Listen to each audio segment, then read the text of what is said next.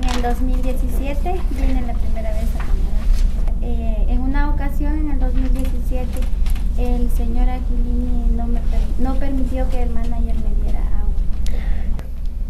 Éramos, eran tres compañeras y yo que salimos a traer el agua porque se nos había terminado.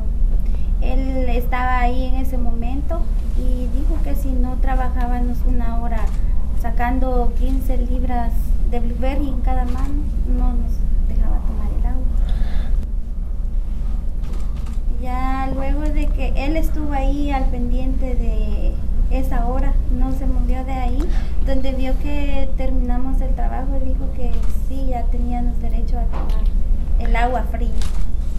Yo no, no supe de mis derechos como una trabajadora temporal acá en Canadá el 2017 gracias a Dignidad en el, 2000, en el 2018 pues supimos cómo deben de tratar a los trabajadores temporales, que tenemos derechos también acá. En mi persona siempre pensé que así como nos habían tratado en el 2017, pues así era como trataban a los trabajadores temporales, o así se deben de tratar acá en Canadá, pero ahora de que me no siempre nos han hablado de nuestros derechos, pero de que no es así.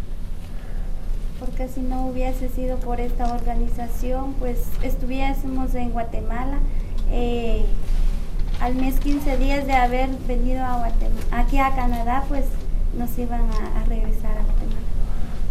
El motivo de que eh, se dieron cuenta de que ya estábamos eh, sabiendo de nuestros derechos acá y siempre ellos nos querían mantener alejadas, de que no, no supiéramos cómo se vive acá como trabajadores temporales.